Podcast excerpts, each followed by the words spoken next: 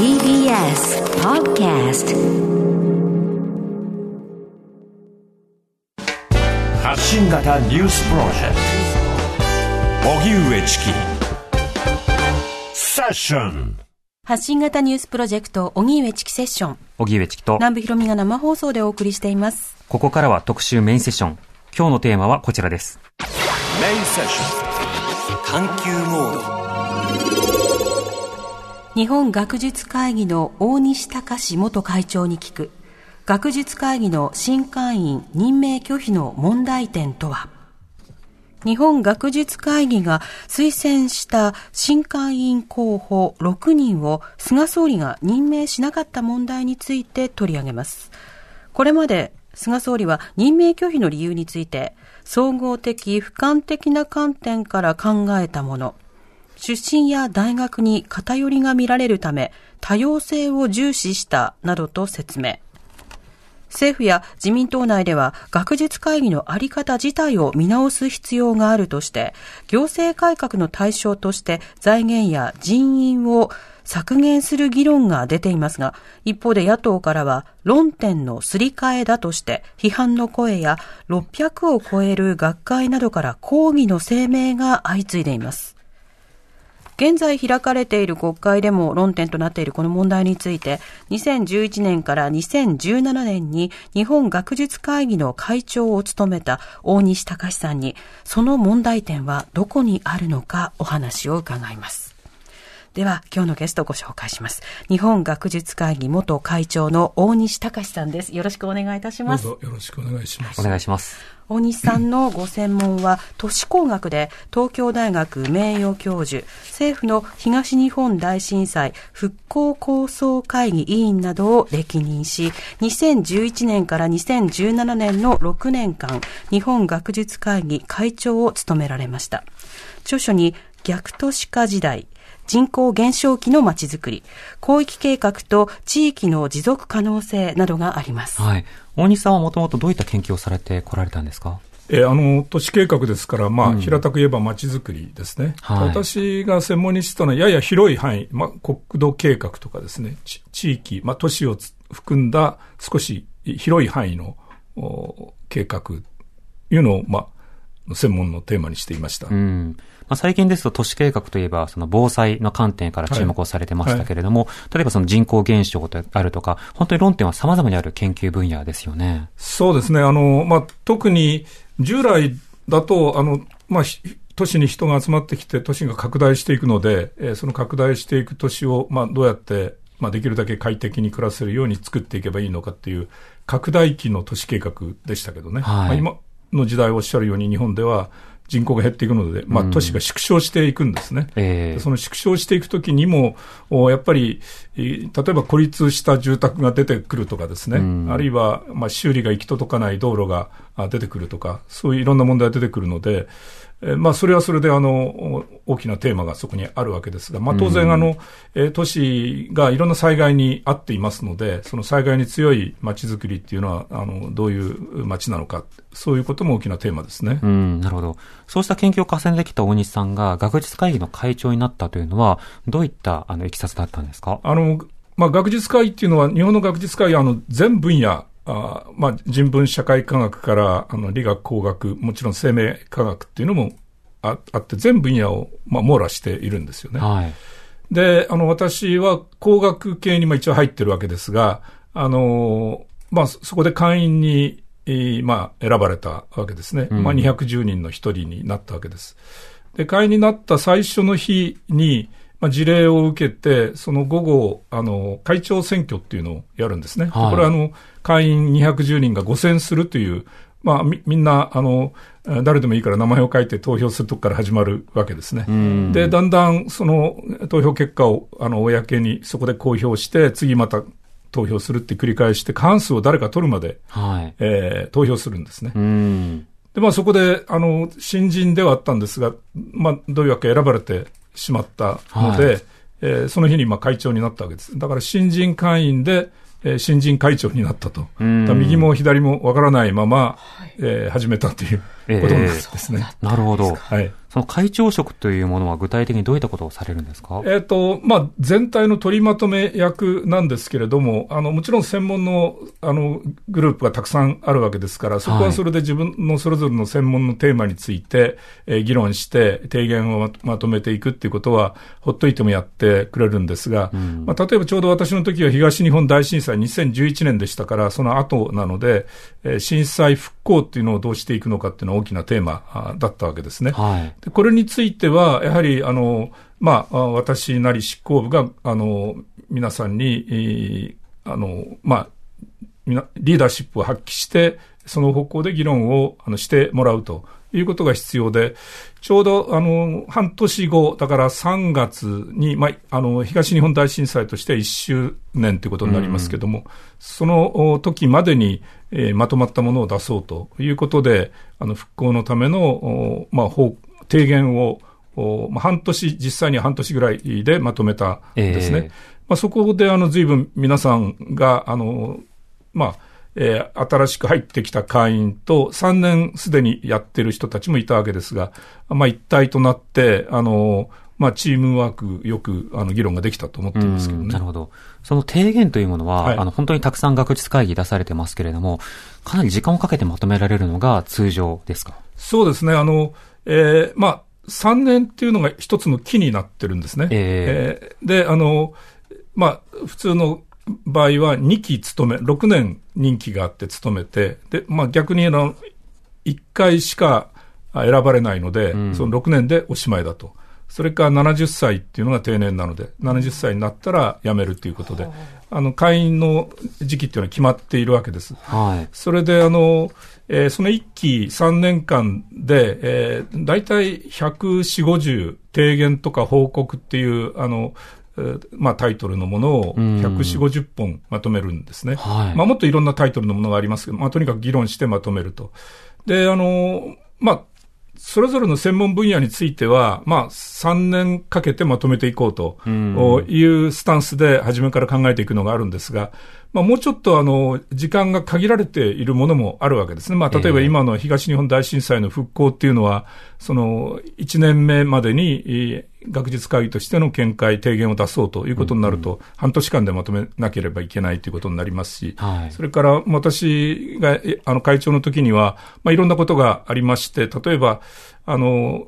スタップ細胞問題という、あの、えええあの、まあ、す生命科学の分野ですけども、実験のやり方がどうなのかということで、非常に、えー科学研究に対する疑問っていうのが広がった時期があります。だそういうことに対して、科学者の倫理という観点から、あの、これ声明を出したかと思うんですけれども、はいそういうものを出すとかですね。あの、まあ、やっぱり、あの、すぐに出すことが求められるような場合もあるので、まあ、その時は少し集中して議論をして、えー短期でまとめるということもやってきました。なるほど。あの、よく今、政府がね、10億円のお金が投入云々って話がありますけれども、でも一人一人にそのカバーされる金額というものは、あの、一人一人の業務から見ると、非常にビビたるものになってしまってると思うんですね。だからそれだけの手弁当状態なのに、そんなに多くのレポートを皆さん作成されて、提言されてるんですか？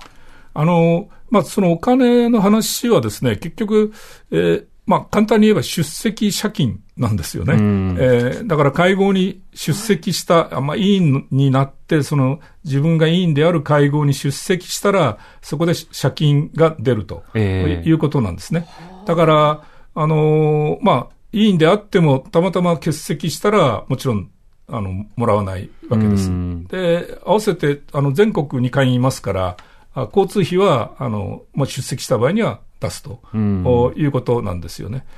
だから、まあ、どのくらいですかね。ちょっと、あの、私もよくわかりませんけれども、通常の会員だと、あの、まあ、2、30万円、ええ年間ですね、えーぐらいだと思うんですね。よく出て。うんえーまあ、例えば、あの、1回の借金が2万円程度ですから、はいえー10回出れば20万円ということになりますよね。んえーまあ、あの、ひ一つのテーマの会議が年間10回っていうのはあないので、いくつかのあのテーマの会議に委員として参加していて、えそれぞれの会議、まあ、例えば3つあったら3つの会議が3回開かれて全部出れば9回出席で20万円ぐらい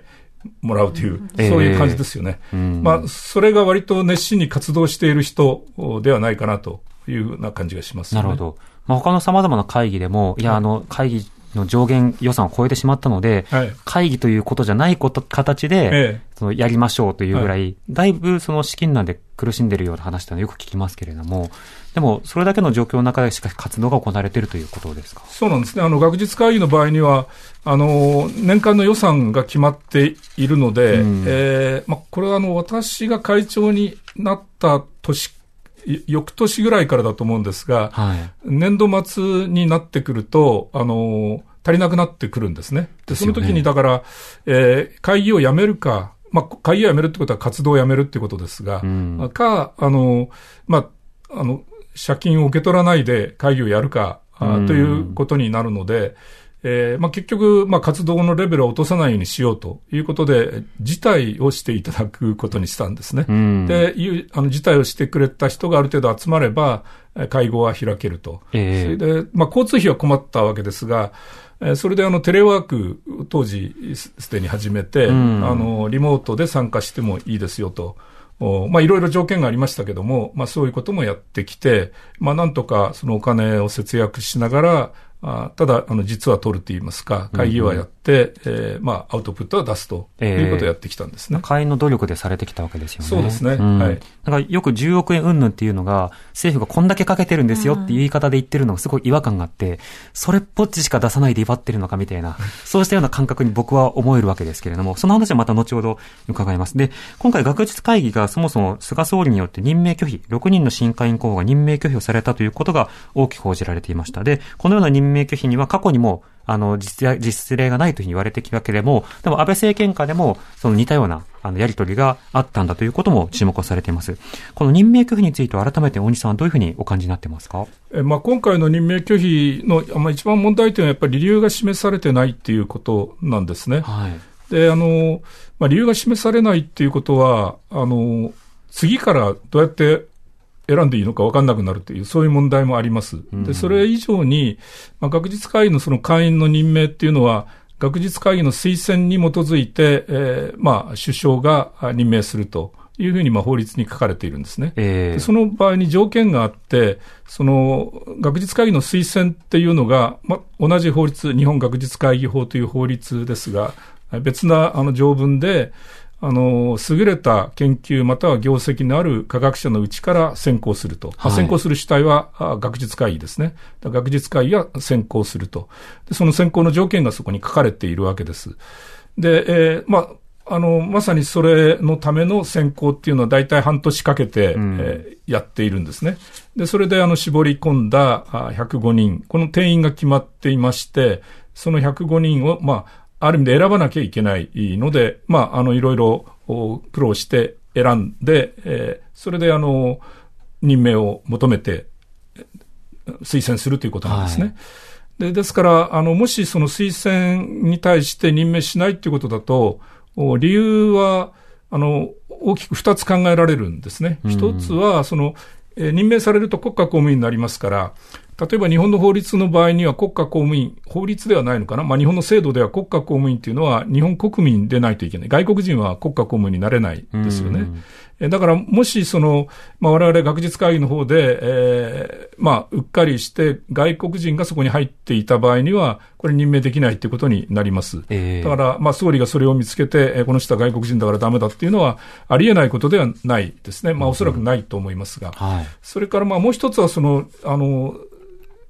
優れた研究または業績のある科学者っていうのに該当しないということを指摘するっていうことだと思うんですが、えこれはあの大変なことで、そのためには、やっぱりそれをあの評価する人が必要なんですよね。はい。で、あの、政府の側にじゃあ、その評価するチームが、あの、学術会議のためにできてるかっていうと、今、できてない。つまり、それこそが、まあ、学術会議なわけですね。だから、うんうん学術会議が評価して選んでいるわけで、えそれに対して、その、ダメだという、その法律の条文に、い基づいてダメだということは、まあ、できない。うんどう考えてもできないんですね。うんえーだから、あの、まあ、結局、その理由がないと、任命する理由がないと。だから、あの、任命する理由、に、あの、任命拒否の理由が、まあ、答えられないという、んまあ、そういうことになってるんだと思うんですよね。なるほど。法律にのっとって言えば、その学術会議側が誤った推薦をした場合においては、もしかしたら任命拒否に当たるかもしれないと。それは、例えば国籍の問題とか、はい業績が本来はないのに関わらず、なぜか紛れてしまった。ただ、それをけども検証したということでもなければ、政府は今回の説明として、いや、推薦の名簿そのものが問題なんだという趣旨のものではなくて、受け取ったものを総合的俯瞰的観点から、まあ、6名拒否したんだっていう説明になってるわけですよね。となると、その説明を政府の側がしなくてはいけないわけですけれども、そのあたりが全くされていないということになります。で今回出てくるでは総合的俯瞰的活動というような菅総理らの説明についてはどうお感じになりますか？あの、まあ、総合的、俯瞰的っていうのは、実はあの、2003年の時に、まあ、行政改革の観点から、政府が、あの、まあ、特別な委員会を作って、総合科学技術会議という政府の、まあ、総理大臣がトップの会議があるんですけども、はい。そのもとに専門調査会っていうのを作ったわけですね。その専門調査会で学術会議について、その当時の行政改革の一環として、えー学術会議のあり方について議論ししたわけです。えで、その議論の結果は、2004年に法改正が行われて、えー学術会議のいろんなことが法改正によって変わったんですけどね。うん。で、あのーまあ、その、あの、法改正に至る議論の中に出てくる言葉で、えーその専門性、俯瞰性ですね。はいで、これはあの、えー個人というよりも、組織全体として総合性、俯瞰性っていうのを発揮するべきだという趣旨なんですね。うん。まあ、だから、あの、組織として多様性があって、えーまあ、それで総合的であって、かつ、その全体として、あの、えーまあ、問題が広、広い視野から見れるようにするというような、あ噛み砕けば意味だと思うんですけどね。そういうことが組織全体として体現されるべきだと。うん。それであの、2004年に、あの、えー法改正が行われて、ただその時に一つだけ学術会議の、あの、設置形態ですね。はい政府のお独立した機関として置かれるのか、あるいは、あの、独立行政法人のようなものになるのか、あということについては結論がその時出なかったので、うん。えーその2004年の法改正の後実施を10年間やって、10年後に、えーもう一度検討して、えーくださいということになってたんですね。はいでそれがあの2015年にその検討が行われて、これも学術会議ではなくて、えー内閣府のえー科学技術担当大臣のもとに、そそういった委員会が、有識者会議ができて、そこで検討が行われたわけですね。で、その結論というのは、あの、組織の形態は今のおやり方が、あり方が一番いいと。から、あの、会員の選考も基本的には今のやり方でいいと。はい。で、ただ、まあ、あの、例えば産業界との対話をもっと進めるとかですね、あるいは、あジャーナリズムとの対話を進めるとか、そういう、まあ、幅広さっていうのを、あの、もっとお発揮していくうことが望ましいっていう、まあ、あの、おおむねそういう趣旨のお提言が行われたわけです。ええで、まあ、学術会議としては、その、あの、ほ法改正はもうすでに行って、その通りに今、組織ができてるわけですが、まあ、さらに2015年の提言に従って、まあ、いろんな改善をしてきたということになるんですね。えで、まあ、学術会議側としては、だから当然その中で総合性、俯瞰性っていうのも以前に比べればですね、えーだんだんそれはあの、おまああ、そういう要素っていうのが、あ発展してきてるというふうに、まあ、理解しています。まあ、例えばどういうことかというと、あの、ささっき、まあ、委員会を作って議論して、えー提言等を出すと言いましたけども、はいその専門分野っていうのは、だからそれぞれの、まあ、例えば都市問題なら都市問題っていう専門分野もあるわけですが。まあ、分野横断的な、みんないろんな専門の人が集まって議論するような性格のものもあるんですね。はい。あの、まあ、例えば、際的な。ええ、あの、震災復興なんかもそうだと思うんですよね。しあの、心理学、社会心理学のような分野も必要だし、工学的な分野も必要だと。で、あの、そういう、あの、まあ、幅広い分野あについて、あの、委員会を積極的に作っていって、自分たちの専門だけではない、まあ、専門を基礎にしながらも、えー社会的なテーマに、えー何か発言をするということなんかをやってきているんですね。はい。だから、まあ、そそういう成果も出てきているので、あの、まあ、学術会議としてはそういう議論に強い人も会員にしていくとかですね、うんうんえーいうことで、まあ、まさに専門性、俯瞰性っていうのがだんだんついてきてると。まあ、いうふうに、まあ、考えているわけです。だから、なおさら専門性、俯瞰性という観点で、えー、まあ、実は今回の、あの、えー、任命一部について任命拒否された会員の210人っていう名簿が、えー、まあ、一番バランスが取れているんですよね。あの、例えば女性会員が37.7%で、これ今までで最大なんですね。はい、それから関東地方、まあ、東京を中心とした関東地方の会員の比率と、それ以外の方っていうのが大体半々になってきたんですね。うんはい、まあ、一時は、あの、えー、8割ぐらいが、あ、まあ、7割弱が関東地方以外、あ、関東地方だったんですね。えそれが、あの、今は半々ぐらいになって、まあ、うんうん、あの、いわゆる地方の方が増えてきてるとかですね。それから、まあ、あの、いくつかの、まあ、例えば、と、私が言った東大なんかの会員がすごく多いんですけども、えー、まあ、今一番少ない、今回の名簿が一番少ないですよね。だから特定の大学に偏らないっていうことも十分盛り込まれてると。だからよく今回、ね、官邸も、あ、総理も旧帝大に偏ってるみたいな話が言われてるけれども、それはもう分かった上で、もう改善してきて、一番改善されてる名簿だよってことにそうですね。なるわけですね。あの、まあ、総理の言い方は、あの、上げ足取り的なところがあって、えー、旧あの、帝大っていうのは 7, つあるんですよね。はい。その7つっていうのは、あの、微妙にデコボコしてるんですけどね。あの、その中でもどこが多かったかっていうと、東大と京都大学が多かったわけです。で、この、あの、2つについては、えー、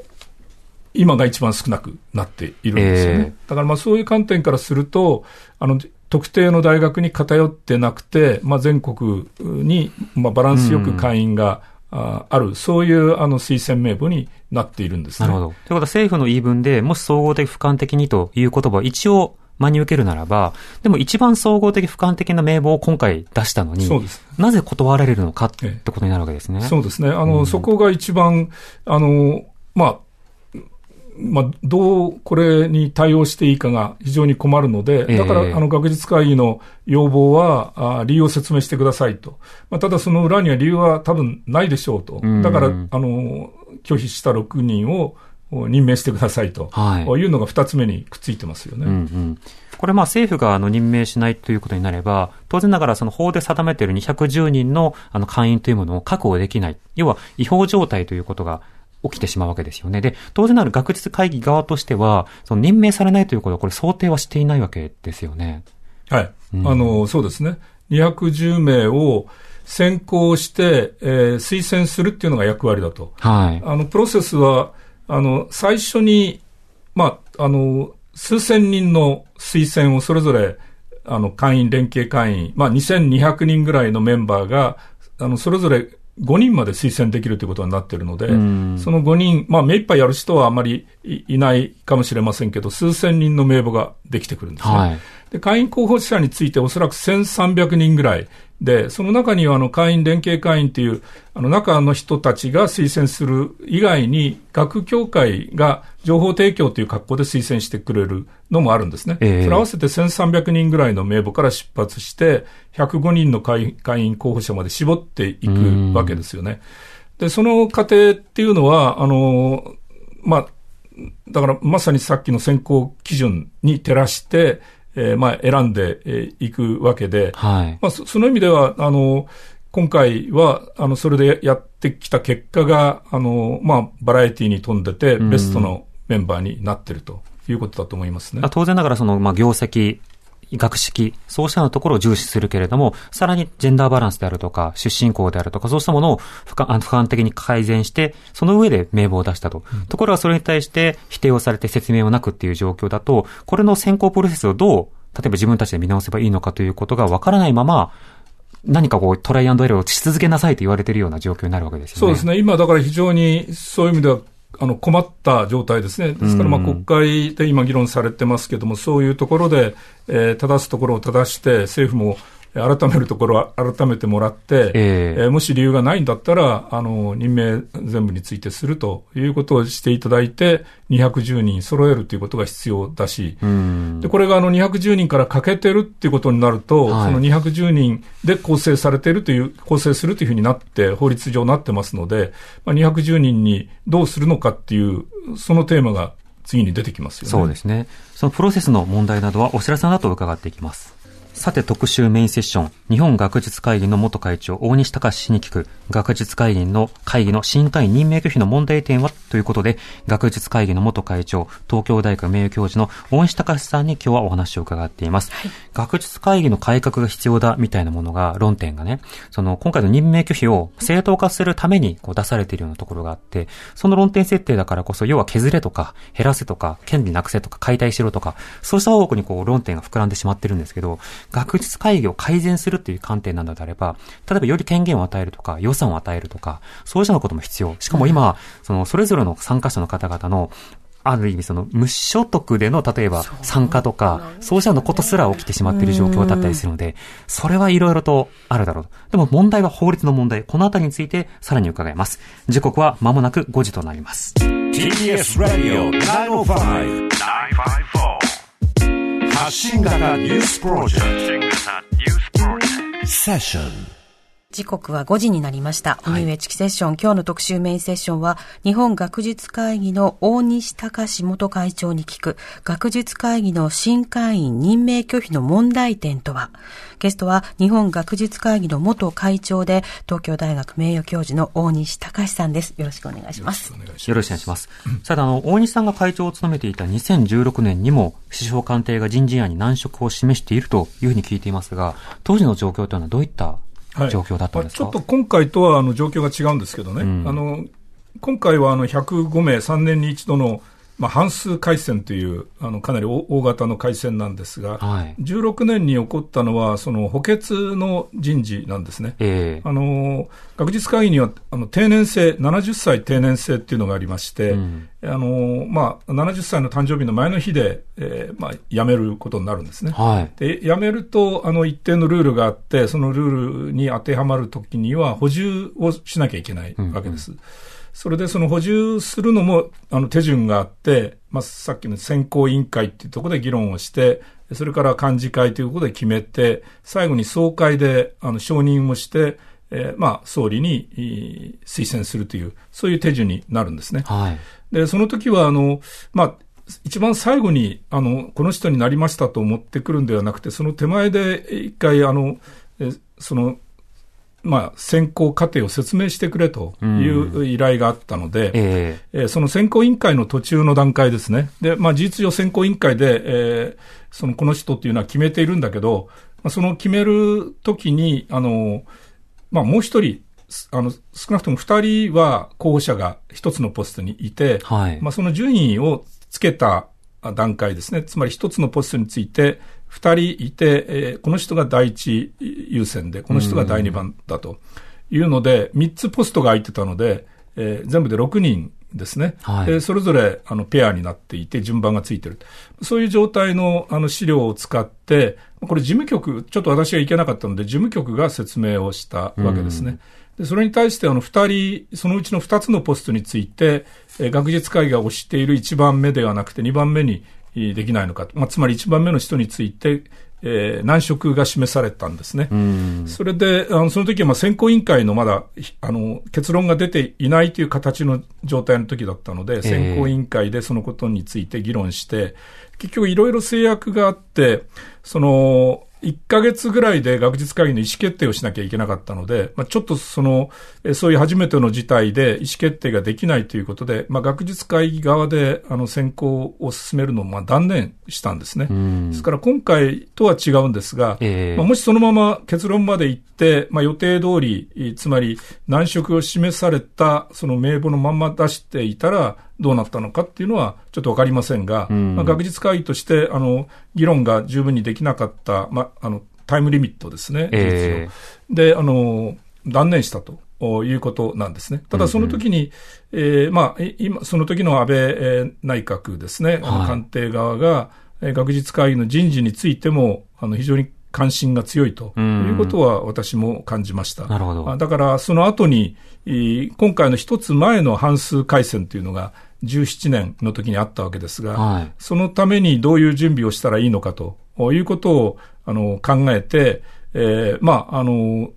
的確に説明をして、えー先方に納得してもらう、まあ、そういう作戦を考えたということですね。うん。その時の拒否の理由みたいなものっていうのは、どういったものだと説明を受けたんですか？えその時もあの拒否の理由は示されませんでした。うん。ただ難色。難色ですね。それで、あの、いろいろまあ考え、こちらは考えるわけですが、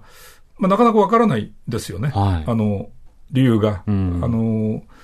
拒否のし、二人拒否されたわけですが、ええうんそれが同じ理由なのかどうかも含めてですね。うん。えーだからまあ非常にあの困ったわけですが、なるほど。その時拒否されたのってどなただったんですか？えっと、まあ、その時の、あの、拒否された人人の名前は、一人をもう忘れ、忘れているんですが、はいまあ、もう一人は、あの、まあ、その後会員に選ばれてうん、活躍されているので、まあ、そのことは本人はご存知ないかもしれないので、ええーそれは、あの、私も言えませんが。なるほど。はい。その時拒否したのは誰だったんですか？あ拒否した側は、あの、まあ、その当時官邸の中でだんだんだんこういった、あの、人事を担当するラインっていうのが決まってきたんですね。ええ人事担当の官房副長官が、あの、窓口だろうと思います。私は直接行ってないので、その時その方にはお目にかかっていませんが。はい。はいということは杉田さんっていうことですか？えーと言われてますよね。うん、なるほど。ということは、その方が今回も人事の拒否には当たっているわけだけれども、関わっていると報道されているわけだけれども、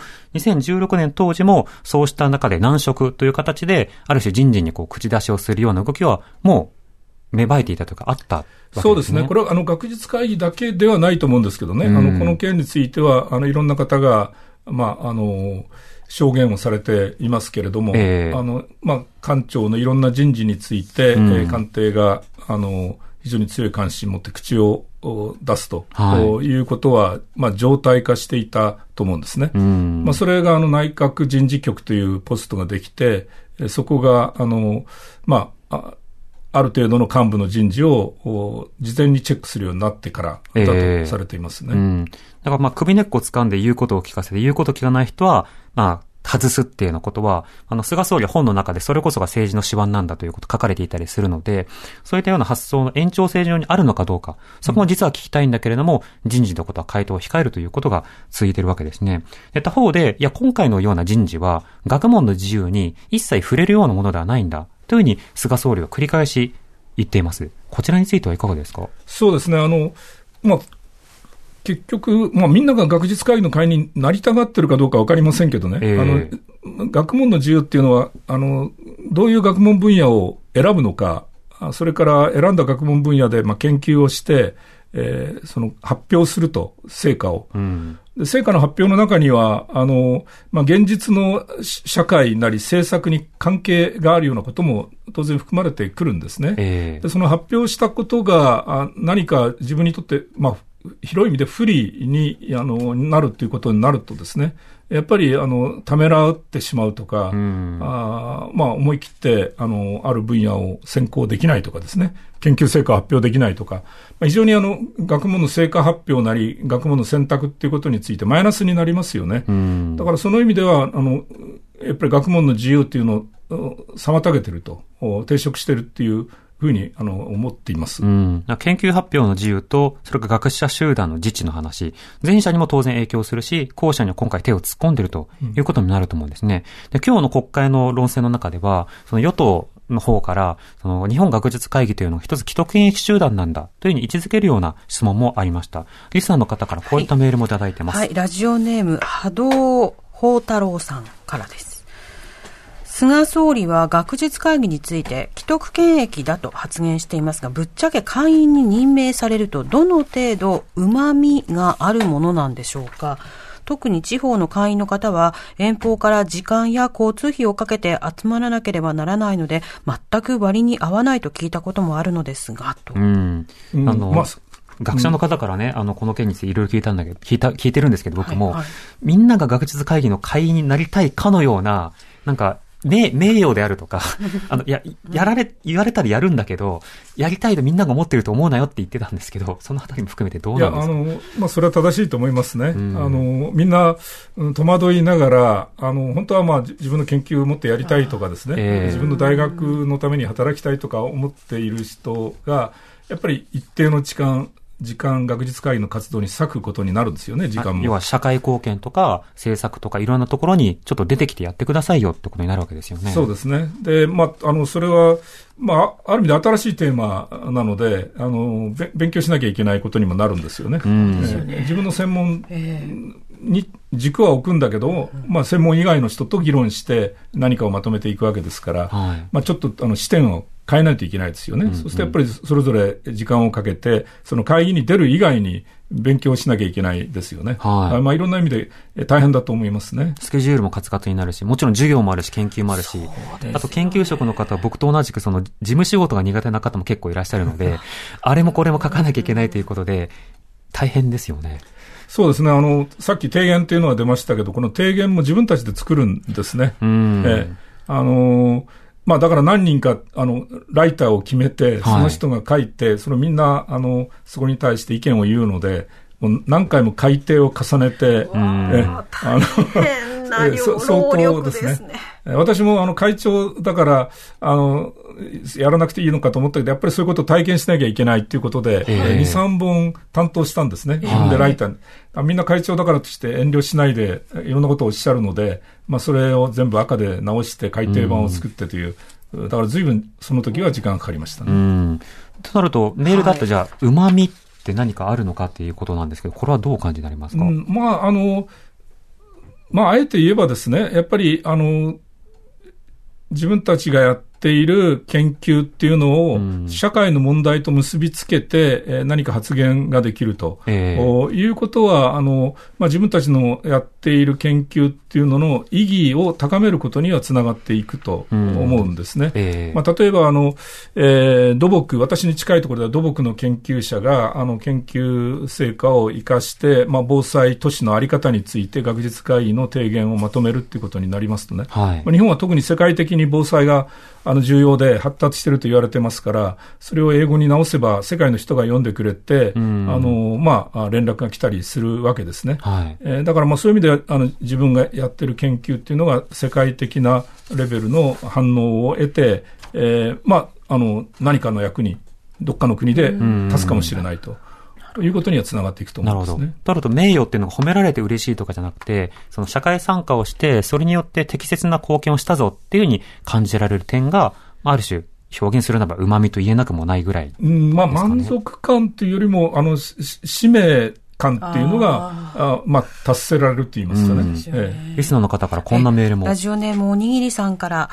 日本学術会議のあり方が問われている中で気になったんですが、実際に日本学術会議が政府へ提言した内容の中で政策へ生かされたケースはあったのでしょうか、うん、